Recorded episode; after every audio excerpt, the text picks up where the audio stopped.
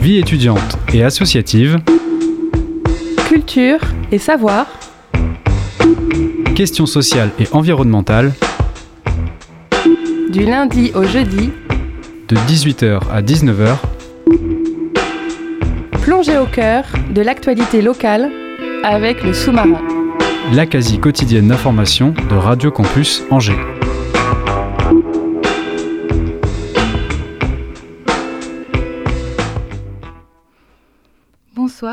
Bienvenue dans le sous-marin, la quasi quotidienne, ancrée dans l'actualité locale made in Radio Campus Angers.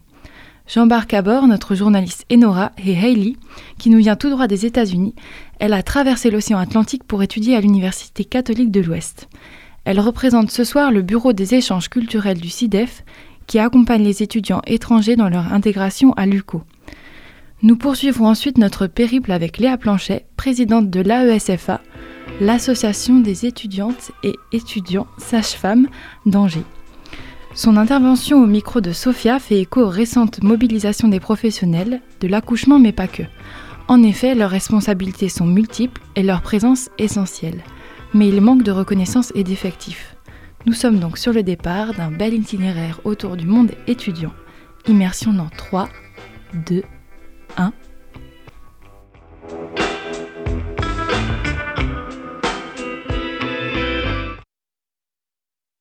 Avec Enora et Hailey. Bonsoir à vous deux. Bonsoir Enora. Bonsoir Sophie. Nous sommes avec Hailey Warner, étudiante états-unienne au CIDEF, le Centre de français langue étrangère de l'Université catholique de l'Ouest. Bonsoir Hailey. Bonsoir. Hailey, tu es arrivée en France en fin, fin septembre. Euh, ce que tu aimes dans le français, c'est qu'il te permet de parler avec beaucoup de monde, de monde euh, autour de la planète justement, en France mais pas que, aussi avec des amis francophones d'Afrique. Et ça, tu as commencé à apprendre le français au collège et deux ans à l'université. Tu es là ce soir pour nous parler du Bureau des échanges culturels du CIDEF, aussi appelé le BEC, un bureau qui vise à aider les étudiants étrangers sur le campus de l'UCO, organisation d'ateliers, sorties, mise en relation avec des étudiants français. Est-ce que tu pourrais nous détailler un peu plus ces activités? Ah oui, merci beaucoup pour euh, m'inviter et de parler ici ce soir. Euh, oui, le, le BEC organise beaucoup d'activités comme euh, les rendez-vous, les soirées, les choses comme ça, les, opportunités pour la connexion entre les étudiants étrangers, les étudiants français et aussi les familles angévines. C'est très cool ça. et je, sais qu'avant le Covid, il y avait aussi des liens avec les écoles. Et il y a, euh, ce semestre, il y a des étudiantes euh, qui euh, viennent dans, ou aller dans les écoles et mm, travaillent avec les étudiants, les lycéens. Et, et aussi, il y a le bureau des internationaux. c'est très cool parce que c'est organisé par les étudiants français. Euh, et il organise des soirées comme le repas international euh, et euh, où tout le monde apporte un repas ou un plat de leur pays. c'est, il y a beaucoup d'activités comme ça. Il y a aussi une histoire de parrainage qui est possible entre étudiants français et étudiants étrangers. Est-ce que tu pourrais nous dire un peu comment ça se passe concrètement? Oui, c'est très facile, c'est très cool. Euh, on peut s'inscrire dans le, la groupe et, euh, et, après ça, on va euh, recevoir le, le nom d'une étudiante française. pour moi, c'était étudiante, mais aussi les étudiants qui, apprennent, qui apprennent l'anglais ou par les autres étudiants le chinois, le japonais, l'espagnol. Euh, et c'est très très cool. J'avais déjà euh, fait des amis avec des, des, étudiantes françaises et avec euh, un de mes amis, Philomène. on est allé au château et on a parlé beaucoup en français et en anglais. Et avec mes amis de CIDEF, on a pique-niqué ensemble avec nos partenaires de langue.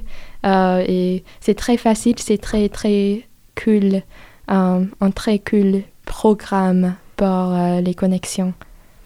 Il y a aussi possibilité d'être hébergé soit chez des, gens, chez des angevins ou alors des fois de faire des activités avec certaines familles. Est-ce que tu y prends part?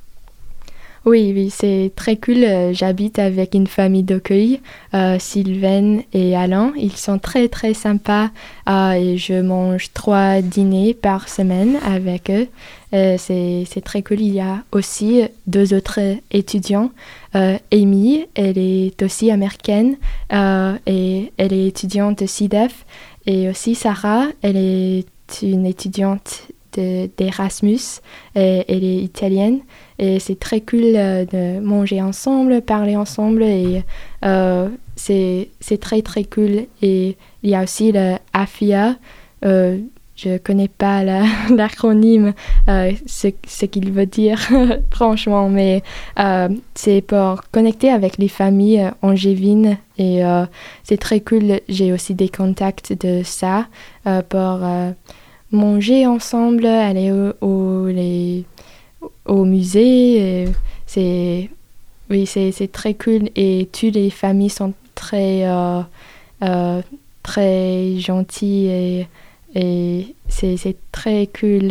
Je l'aime beaucoup. Euh, oui, faire les liens comme ça. Et tu as choisi d'être hébergé justement pour être encore plus dans l'immersion totale en France? Oui, oui. Oui, c'est exactement ça parce que ma famille de Koi, ne parle pas l'anglais. Alors, euh, c'est la première semaine, c'était très dur, mais, mais, je, maintenant je peux comprendre ma famille et c'est, très cool.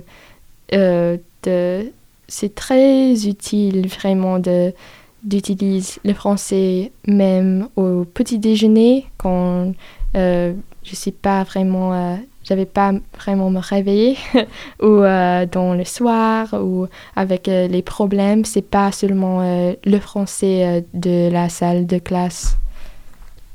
Et est-ce que les activités du BEC t'ont permis d'ouvrir ton champ social ou est-ce que tu arrivais déjà à faire suffisamment de, de relations sur le campus? Ah oui, il, bien sûr, le BEC, c'est, il aide beaucoup et me permet de, de faire beaucoup de choses et euh, beaucoup de liens avec les autres parce que euh, il y a beaucoup de, événements, beaucoup de euh, opportunités pour échanger les contacts et les choses comme ça et c'est pas trop tard parce qu'il fait les choses chaque semaine, chaque jour et je pense que c'est vraiment un bon utile pour les étudiants parce que j'ai des amis de CIDEF, des amis euh, qui sont les étudiants français euh, et aussi les Erasmus, c'est très cool. Je me demandais justement quel, euh, s'il était facile de créer des liens avec les étudiants du campus de l'UCO et les étudiants étrangers du CIDEF, puisque vous n'étudiez pas ensemble, il y a peut-être de la timidité, de l'incompréhension, la barrière de la langue, tout ça. Ah oui, c'est vraiment dur, mais il vaut la peine, bien sûr, parce que, euh, oui, il faut travailler et, euh, et sortir de nos zones de confort, mais euh, le, avec le BEC, il aide les étudiants à, à aller sortir les zones comme ça et connecter avec les autres étudiants parce que oui, c'est très différent. Euh, tous les jours, je suis euh, avec des étudiants étrangers et on a tous les, accents différents et c'est très différent mais euh, c'est très cool parce qu'on est connecté et on peut aller ensemble et faire des, amis et, découvrir la ville. Le CIDEF, tu le disais, il y a énormément de nationalités différentes. Cette année, c'est une centaine d'étudiants euh, pour cause de Covid. D'habitude, il y en a plus, peut-être 300. Euh, donc cette année, c'est environ une quarantaine de nationalités. Donc par extension plus de 40 nationalités différentes sur le campus. Ça doit permettre un mixage culturel absolument dingue dans l'apprentissage du français, mais pas que. Ah oui, oui, c'est, vraiment très cool euh, parce que ici j'apprends beaucoup sur les, les, autres cultures, pas seulement euh, la culture française, mais aussi les autres cultures euh, francophones, beaucoup de cultures d'Asie, parce que aux États-Unis j'avais jamais eu une amie japonaise, mais euh, ici j'ai beaucoup d'amis japonaises, c'est, c'est très cool. Et c'est très cool aussi de connecter dans une autre langue. Une autre langue, c'est parce que, comme avec un de mes amis, Leiko, elle, elle est japonaise, elle parle japonais. Je suis américaine, je parle anglais, mais on peut, peut parler en français et c'est, très très cool. Et, euh, il y a beaucoup d'étudiants différents et, euh, et aussi des étudiants de, d'Europe. Sont, euh, il y a beaucoup comme, comme un de mes colocataires, Sarah, c'est, elle est qui vient d'Italie. Euh, c'est très différent ici, c'est très cool, c'est un vrai mélange des cultures. Est-ce qu'il y a peut-être des incompréhensions ou des clichés qui restent ou ça arrive quand même à facilement se détricoter? Ah oui, je, je pense que c'est intéressant parce qu'il y a des clichés qui, qui restent parce qu'ils sont vrais, comme tout le monde porte euh, les baguettes. c'est, mais euh, aussi, euh, c'est, très cool parce que, oui, tout le monde a les idées sur euh, les autres cultures, sur la culture française, sur les autres cultures des autres étudiantes et étudiants. Et c'est, c'est trop cool d'avoir le, le, les opportunités, les les façons de communiquer et apprendre euh, ce qui est vrai et ce qui est euh, la réalité euh, pour les gens. C'est oui, maintenant je, je c'est beaucoup plus de la culture de, de, Chine et de la France et des choses comme ça et c'est je l'aime beaucoup. Est-ce que tu aurais quelques exemples de clichés que déjà tu as pu défaire ou en étant en France justement? Ah oui, les, clichés sur la France Oui, sur la France. Ah oui, c'est euh, euh, aux États-Unis, euh, c'est vraiment cliché. beaucoup de gens pensent que tous les gens ici sont impolis. Mais à mon avis, c'est c'est pas vrai parce que par exemple, j'ai j'ai apporté une valise très très lourde et il y avait des gens euh, à chaque arrêt, à chaque station de métro, à chaque gare qui, euh, qui m'ont aidé et euh, je peux parler vraiment avec tous les gens dans les magasins, tous les personnels et il me souvient quand je, je retourne et c'est c'est très cool et les, les, Français ne sont pas impolis, ils sont euh, seulement différents et la, la, façon de communication, je pense que c'est différent. Euh, oui. Et quelles choses t'ont le plus surprise à ton arrivée en France, que ce soit positivement ou négativement? Ah oui, euh, le, le, premier dimanche, j'ai essayé de faire les courses et j'ai dit, ah ok, euh, il faut que je mange un kebab peut-être parce que je ne peux pas euh, acheter de la nourriture. C'était un peu choquant, mais...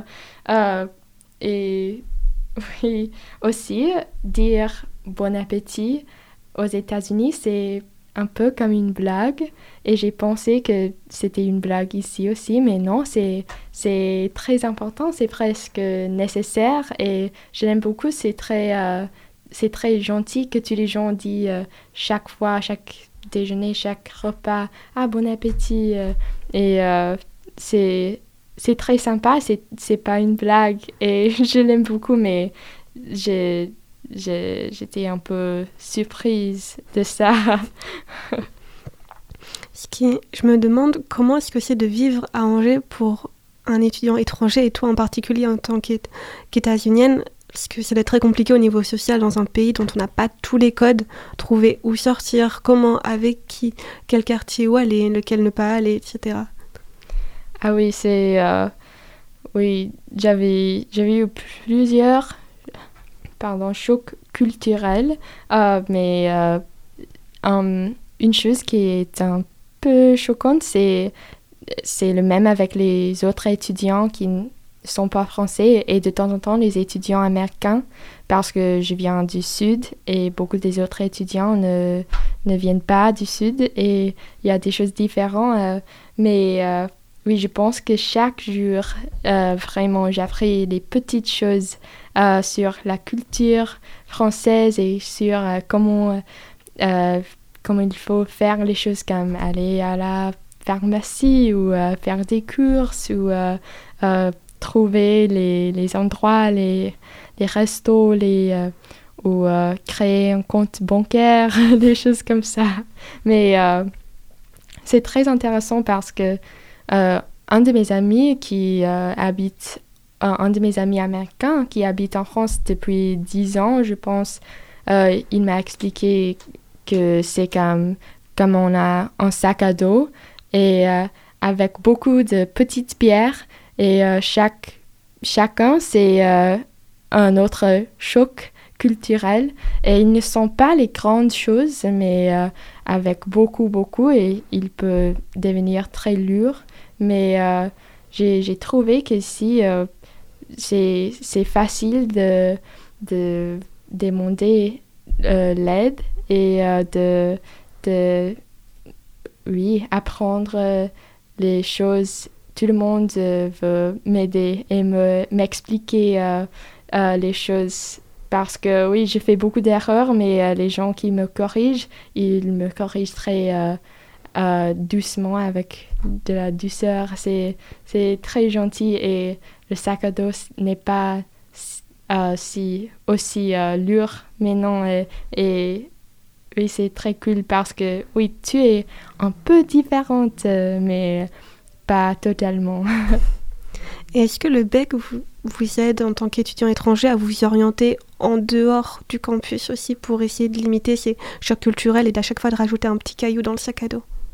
Ah oui, oui, c'est euh, c'est très cool parce que oui, il le fait.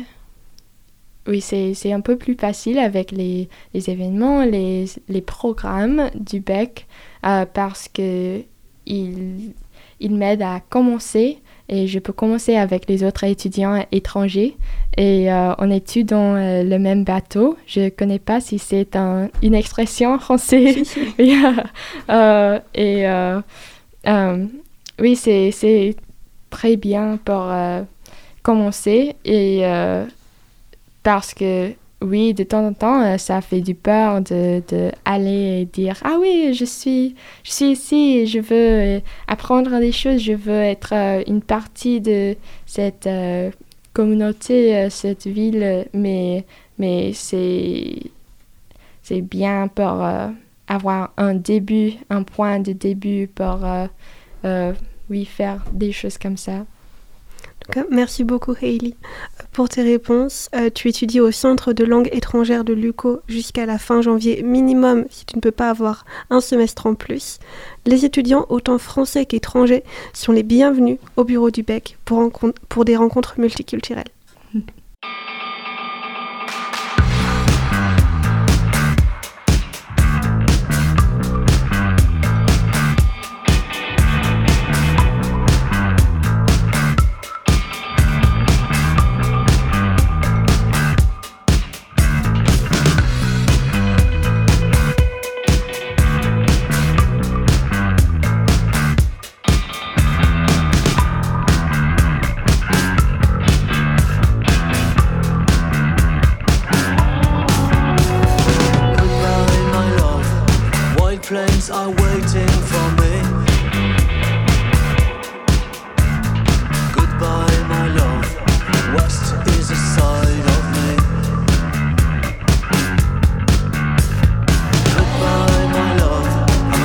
and you're still a dove.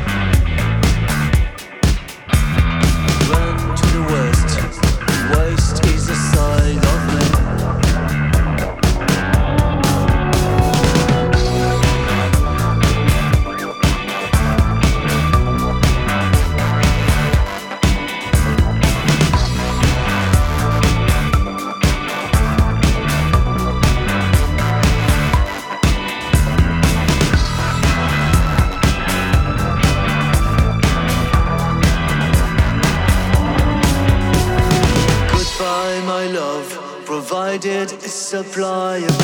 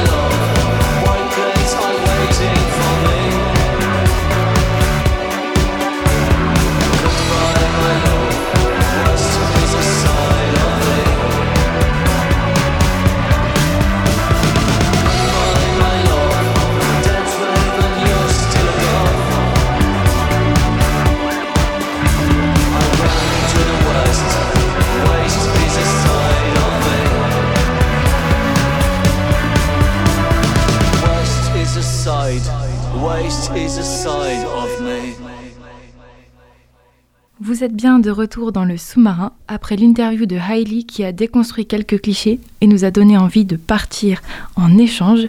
Vous avez peut-être dansé sur ce titre Goodbye My Love de Lopkin. Je vous laisse à présent avec l'interview de Sophia qui a souhaité donner la parole à l'étudiante sage-femme Léa Planchet, engagée pour sa profession. Bonjour Léa Planchet. Bonjour. Bonjour, donc tu es la présidente de l'AESFA, l'association des étudiantes et étudiants sages-femmes d'Angers. Et ces derniers temps, le métier des sages-femmes a été euh, beaucoup plus euh, médiatisé en raison des récentes mobilisations et journées de grève du mois d'octobre, mais pas que. On en reparlera plus en détail pendant cette interview. Mais pour commencer, euh, pendant les journées de mobilisation, les sages-femmes ont mis en avant que leur rôle ne se limite pas seulement à l'accouchement et euh, à l'accompagnement d'une femme pendant l'accouchement, mais euh, qu'une sage-femme peut tout à fait euh, fournir un suivi gynécologique complet d'une femme dès euh, ses premières règles jusqu'à la ménopause. Elle peut prescrire la contraception, effectuer des, tests de dépistage, etc. Donc d'après ton expérience, quel est euh, le niveau de conscience euh, sur ce point? Est-ce que tu penses que les citoyennes et citoyens sont conscients de ce rôle de la sage-femme? Je pense que c'est une, une vision du métier qui est en train de changer. Beaucoup de femmes en fait découvrent le métier de sage-femme après leur accouchement parce que euh, elles vont ou pendant la grossesse, elles vont consulter une sage-femme parce qu'on leur dit qu'il faut consulter une sage-femme pendant la grossesse. Alors c'est pas c'est pas obligatoire, mais on, le conseille parce qu'on a une approche euh, sur la physiologie que euh, n'ont pas forcément des médecins qui sont formés pour la pathologie pour le coup. Donc elles apprennent à connaître ce métier au, au, fur et à mesure de la grossesse et en fait elles apprennent à l'issue de la grossesse que finalement en fait elles peuvent rester avec cette professionnelle à partir du moment où ça reste dans la physiologie. C'est-à-dire que c'est de la surveillance gynécologique de routine et à partir du moment où il y a une pathologie dans ce cas-là, par contre, on rentre en, en, communication avec un professionnel de la pathologie, donc les gynécologues, pour, euh, pour prendre en charge euh, correctement la, la, patiente. Mais à partir du moment où la patiente va bien et que c'est juste vérifier qu'elle est en bonne santé, notre métier est complètement en capacité de le faire. Et, et pour le coup, euh, il y a de plus en plus de, de, patientes, de jeunes patientes, qui viennent nous voir en, en cabinet. Moi, je, je, sors justement d'un stage en, en, libéral et euh, je pense qu'on cette mentalité est en train de changer. Mmh. Mais on a ce réflexe de dire oui, il faut que j'aille voir un gynécologue pour mes premiers suivis gynécologiques. Alors oui, on peut, tout à fait. Mais il y a aussi euh, les sages-femmes et éventuellement les médecins généralistes. Mmh. Et oui, d'ailleurs, euh, j'ai lu en fait que de plus en plus de femmes, comme tu le disais, se tournent vers euh, des sages-femmes plutôt que vers euh, des gynécologues et elles mettent en avant le fait de se sentir plus en confiance, par exemple, avec euh, une sage-femme. Et d'ailleurs, dans plusieurs départements, il y a aussi un manque de gynécologues. Par exemple, euh, dans la Creuse, il y a moins de 10 gynécologues pour 100 000 femmes.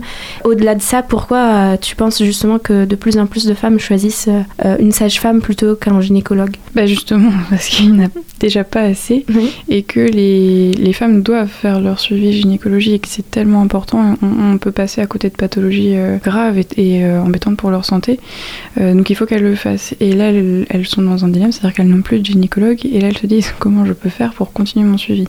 Et donc là, c'est là qu'elles découvrent ce métier de sage-femme qu'on a tendance à scléroser dans, dans, cette, euh, dans cet accouchement alors que c'est tellement, tellement plus vaste finalement. Et puis ensuite, derrière, on a une approche qui est globale. Le gynécologue a une, approche globale aussi, mais ils ont des, des, temps qui sont restreints. Nous aussi, mais on prend peut-être le temps aussi de, de, prendre non seulement la partie euh, médicale, euh, la partie psychologique, l'accompagnement dans la vie sexuelle de la patiente. Enfin, on, aborde toutes ces choses-là. La patiente se sent peut-être parfois en confiance avec le professionnel sage-femme. Tout, tout dépend vraiment du professionnel qu'on a en face de vous. C'est toujours ce qu'on va répéter à la patiente, c'est à partir du moment où vous ne sentez pas en sécurité avec euh, le praticien avec qui vous êtes en face, vous, n'êtes pas marié à votre praticien. Changez mais que ce soit un gynécologue ou une sage-femme. Mais sauf qu'en l'occurrence, il y a de moins en moins de gynécologues. Mais sage-femme, euh, c'est problématique aussi. On est passé. Mmh. Oui, et, et, justement, on va en, en reparler. Et euh, votre association, c'est l'ASFA, donc l'Association des étudiantes et étudiants sages-femmes d'Angers. Est-ce que tu peux déjà présenter euh, le rôle de cette association? On est, on est très varié. On a une première euh, partie qui va être au niveau action, euh, donc action en santé publique. Là, dernièrement, j'ai la partie de la pôle santé publique qui a fait euh, plein de choses sur euh, Octobre Rose. On, a, on, était là à la course organisée par la ville d'Angers pour la sensibilisation à l'autopalpation. On est passé dans les campus, on est passé, enfin les filles sont passées. Voilà, pour sensibiliser justement au à l'autodépistage du cancer du sein, ça va être aussi ensuite des actions au niveau événementiel pour bah, ne pas oublier qu'on est étudiant et qu'il faut profiter de ces années-là avant de rentrer dans la vie professionnelle. Donc ça va être des événements euh, au sein de l'asso, mais aussi avec les autres euh, étudiants. Alors c'est vrai qu'on est quand même plus euh, orienté étudiant en santé, parce qu'on est tous ensemble, donc c'est plus simple, mais on est amené à faire des événements avec d'autres étudiants de d'autres Et puis après, ça va être tout ce qui est tutorat, tutorat des années supérieures pour euh, entraider en fait les promotions euh, les unes euh, vers les autres, qu'on a des cliniques à passer, si on les loupe, on redouble. Voilà, c'est des choses comme ça où on, s'entraide en fait pour, pour mettre ça. Et il y a des personnes qui sont référentes pour gérer ce, cette partie-là. Ça va être la représentation. représentation au sein du territoire, notamment la FEDESA, au niveau national avec l'ANES, du coup notre association, notre association mais à l'échelle nationale, et puis représentation au niveau des autres étudiants, Mmh. Et puis ensuite, euh, on a toute une partie vie étudiante. On a euh, des rapports qui sont sortis ces dernières années euh, sur le bien-être étudiant. donc pour nous, aux sages-femmes, c'est catastrophique. On a entre 7 et 5 étudiants qui ont des symptômes dépressifs au cours de leurs études. Donc voilà, on a tout un pôle bien-être étudiant qui est en train de se construire aussi en partenariat avec l'équipe pédagogique. Mmh. On avance bien sur ce, sur ce pôle-là et il y a vraiment des choses hyper intéressantes à faire. Mmh. Oui, et d'ailleurs, euh, ça renvoie aussi à ce que j'ai pu lire par rapport à la grève des sages-femmes, parce que j'ai lu que, par exemple, beaucoup de sages-femmes font un burn-out euh, les trois premières années. Et, euh, donc, justement, en octobre, les sages-femmes se sont mobilisées pendant une journée de grève le 7, et ensuite du 22 au 25. Les revendications principales sont la reconnaissance du statut médical, au même titre, par exemple, d'un dentiste, et euh, la création d'une année d'études, une hausse salariale, mais qui n'est pas le seul point, et une hausse salariale qui, qui soit correspondante aux compétences et aux responsabilités des sages-femmes, et aussi, comme tu le disais, une augmentation des effectifs pour assurer la sécurité des femmes et euh, des nouveau-nés. Donc, euh, est-ce que votre association a partagé ces revendications, a participé à ces journées de grève? Alors, l'association en tant que telle, non. C'est-à-dire qu'on n'a pas déclaré l'assaut la, en tant que euh, gréviste. Mmh. En revanche, euh, nous, on est monté sur Paris. Ça a été tout un truc. On a fait déplacer un CC. Enfin, pour le coup, l'équipe pédagogique a été hyper euh, attentive et nous a poussé à le faire. Parce qu'on s'attendait pas à réussir à faire aussi facilement. Euh, donc, on est monté sur Paris. Euh, les, le, une partie des étudiantes euh, d'Angers, on a manifesté euh, ensemble. On n'a pas déclaré l'assaut parce que ça demandait des démarches et on n'avait pas le temps de le faire, mais nous, on -hmm. s'est déclaré gréviste. C'est-à-dire que, en fait, ce qu'il faut savoir, c'est que nos études font 5 ans et les trois premières années, on est étudiant classique, comme n'importe quel étudiant. Et à partir de la quatrième année, on est considéré comme agent hospitalier.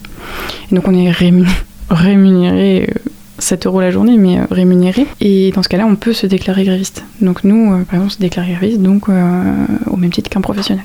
Mhm, D'accord. Par rapport plus spécifiquement à la création d'une sixième année d'études en tant qu'étudiante encore en, formation, pourquoi penses-tu que cela est nécessaire? Il y a une étude qui a été faite par la NES qui est très bien faite, qui en fait euh, répertoriait les volumes horaires euh, d'une école euh, sage-femme euh, moyenne avec les volumes horaires d'étudiants en, chirurgie dentaire. En médecine, c'est un peu plus compliqué à comparer parce qu'ils ont des programmes qui sont, enfin, de façon différente. Et en fait, en premier et deuxième cycle, on avait 1000 heures de plus sur, sur notre cursus. C'est énorme. Alors non pas que les dentistes ne font rien, bien sûr, mais c'est juste qu'en fait les heures sont bien mieux réparties parce qu'ils ont plus d'années d'études. Et en fait, nous, on- lorsqu'on n'est pas en stage, alors déjà quand on est en stage, on est à temps plein. Donc on, est, on fait autant d'heures qu'un professionnel. Mentalement, c'est exigeant dans le sens où euh, le professionnel, il est rodé en fait. Il, a son stress de responsabilité. Euh, nous, on a le stress de vouloir bien faire. Il y a plein de choses qui se passent dans la tête, donc on crame des calories, à mon avis, euh, à outrance. Euh, donc on, est claqué. Et ensuite, quand on revient en cours, c'est du 8h-18h. Pas tous les jours, mais on, fait quand même des gros volumes horaires. Parce que, ben, en fait, le métier de sage-femme, ça fait 20 ans qu'il évolue de façon exponentielle. Ça fait pas tant d'années que ça qu'on a accès, par exemple, au suivi gynécologique. Donc, c'est des choses qu'on a rajoutées dans notre cursus. Sauf qu'en fait, on rajoute, rajoute, rajoute des choses. Là, là, il y a eu des discussions sur euh, la possibilité pour les sages-femmes de faire des IVG euh, chirurgicales. Là où, normalement, on faisait que des, des interruptions volontaires de grossesse médicamenteuses. Là, ce serait euh, toujours dans cette idée qu'il y a de moins en moins de gynécologues, de compenser ces, ces manques d'effectifs par l'accès, l'ouverture des compétences aux sages-femmes pour pouvoir le faire. Mais, mais sauf que ça, il va falloir l'apprendre. Et que là, pour l'instant, on a 5 ans qui sont pleins à craquer. On fait quand même la première année de médecine et les 4 autres années derrière sont beaucoup trop courtes pour pouvoir voir l'ensemble des choses correctement et être serein à l'arrivée du diplôme en fait. Oui, et comme tu dis, euh, on ajoute des choses, des compétences à votre métier sans qu'il y ait après une hausse salariale conséquente. Oui, c'est ça aussi qui vient derrière, c'est que on nous rajoute des choses, c'est très bien, moi j'en suis très contente hein, que notre métier avance. Sauf que par la suite, donc on ne change pas nos études, on sort dans des états lamentables, il y en a qui arrêtent leurs études, on a encore une qui a arrêté ses études cette semaine, parce que c'est voilà, c'est prendre le choix de prendre soin de sa santé plutôt que d'aller jusqu'au bout de ses études. C'est quand même pas normal de devoir prendre ce, genre de décision. Et ensuite par suite, on arrive sur le terrain et on, a, on commence à 1700 euros. 1700, 1800 euros, avec bac plus 5 en milieu hospitalier où on a la responsabilité d'une patiente et d'un bébé. Ça va très vite, hein. Ça peut aller très vite, alors notamment en salle de naissance parce que c'est un, un- secteur d'urgence. Si on fait une erreur médicale et qu'on ne demande pas euh, le soutien d'autres professionnels à un moment où, la situation dérape, c'est notre responsabilité à nous. C'est-à-dire qu'on on- on va euh, en cours pénal. Ça, ça peut, ça peut aller très loin. Et on n'est pas reconnu à cette hauteur-là, 1700 euros. On est payé autant que les infirmières et infirmiers. C'est pas normal. Oui. On fait 5 ans d'études. Bien sûr. Une autre revendication, c'est euh, qu'il faudrait avoir une sage-femme par euh, salle d'accouchement, par exemple. Est-ce que euh, c'est le cas dans les maternités d'Angers, d'après ton expérience Quelle est un peu la situation, hein, si tu peux nous la décrire? Oh là là. non, on, est, on est très très très loin. À Angers, il y a 4 sages-femmes la journée. On travaille en garde de 12 heures. Donc 3 qui sont en 12 heures, une qui est en 10 heures. Et on a en moyenne 2-3 patientes en travail. Il faut faire la différence entre une patiente en travail et une patiente qui a accouché. Donc on a 3 patientes en moyenne en travail en même temps, qu'on se répartit, en- enfin que les sages-femmes se répartissent euh, en fonction du, stade d'avancement en fait euh, de l'accouchement. Sauf que c'est, enfin pas des vérités générales, c'est-à-dire que une- généralement par exemple une, femme qui accouche pour la première fois va mettre normalement plus de temps à accoucher qu'une, qu'une patiente qui est pour son troisième. Donc voilà, on se répartit ces, effectifs-là, mais sauf que finalement des fois on peut se retrouver à, devoir gérer deux accouchements euh, imminents en même temps. Donc de devoir dire à la patiente, euh, bah écoutez, euh, on va temporiser parce que je peux pas tout, je peux pas être évidemment partout à la fois. C'est pas possible. On n'a euh, pas du tout un suivi qui est si pro- aussi proximal que ce qu'on souhaiterait. C'est-à-dire qu'une patiente qui souhaite être mobilisée, qui souhaite gérer son travail, qui souhaite accompagner à temps plein, on peut pas. C'est pas possible. On a trop de choses à gérer en même temps. Euh, on a aussi euh, des si on part en césarienne en urgence et que la patiente à côté euh, est en fin de travail, bon bah du coup ça va être une autre sage-femme qui va être obligée de le faire parce qu'on on peut pas se démultiplier en fait. On- n'a pas les moyens de répondre aux besoins des patientes comme elles souhaiteraient vivre leur accouchement.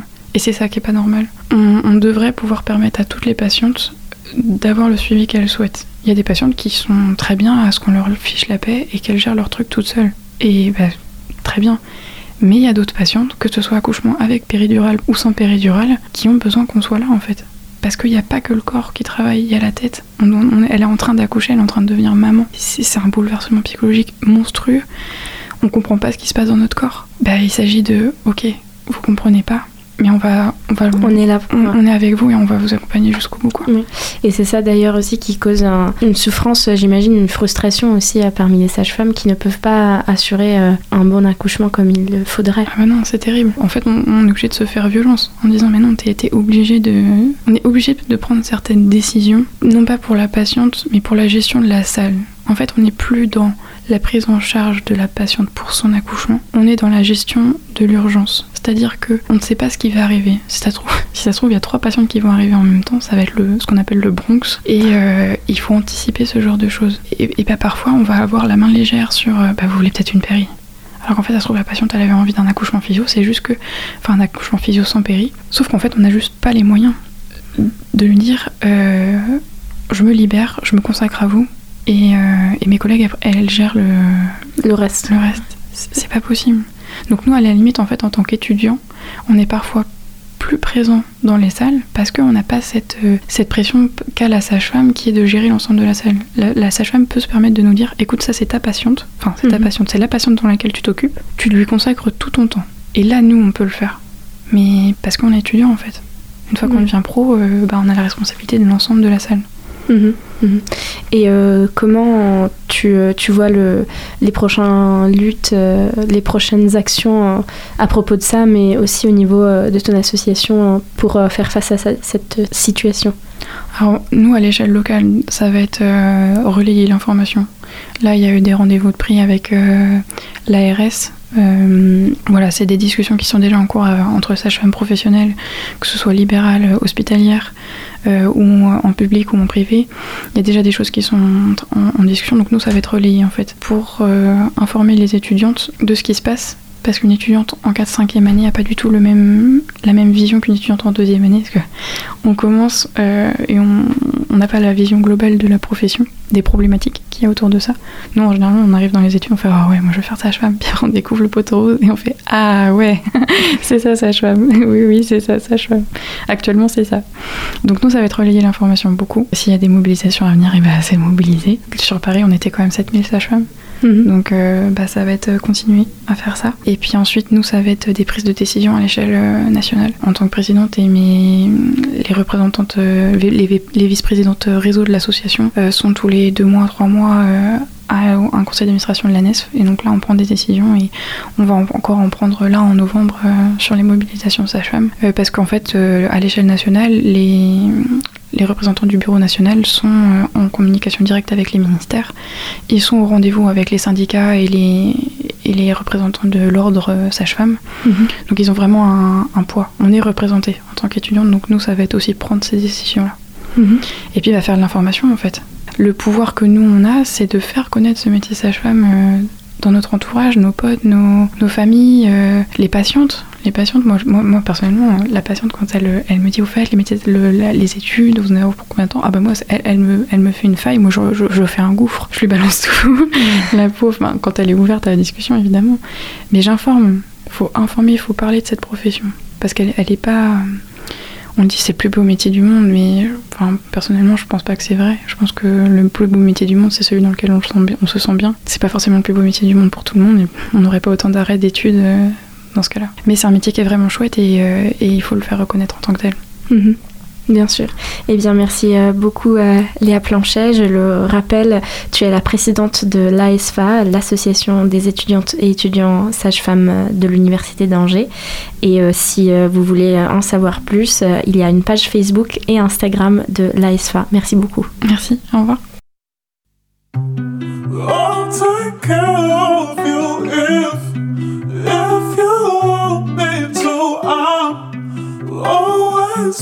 Ready for your.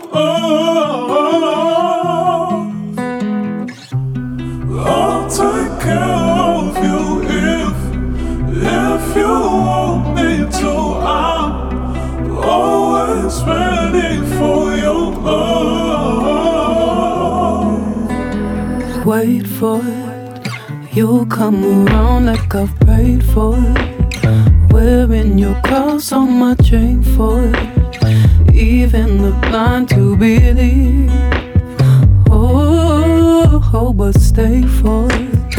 I'll part the sea seven days for it. Down on my knees as you came for. Time's over me.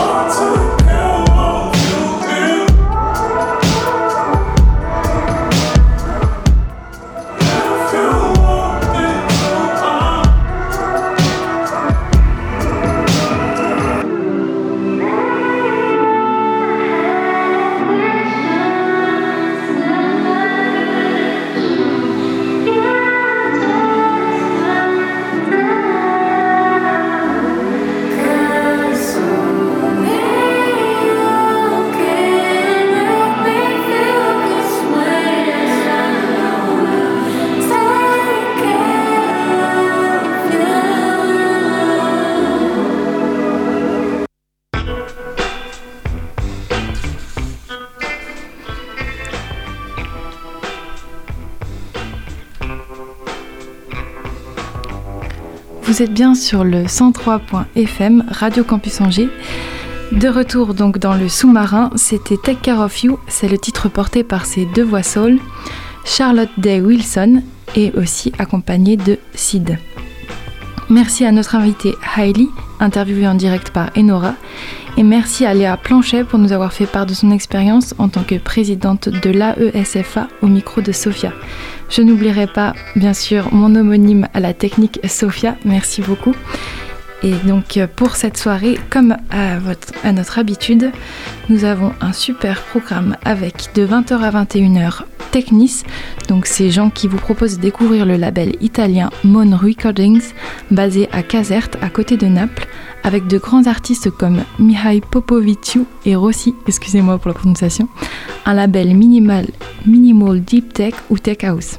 De 21h à 22h, vous retrouverez Quanksomatic spécial Yellow Productions avec un focus sur les productions de 1993 à 1995 par DJ Quanks. Bonne soirée à vous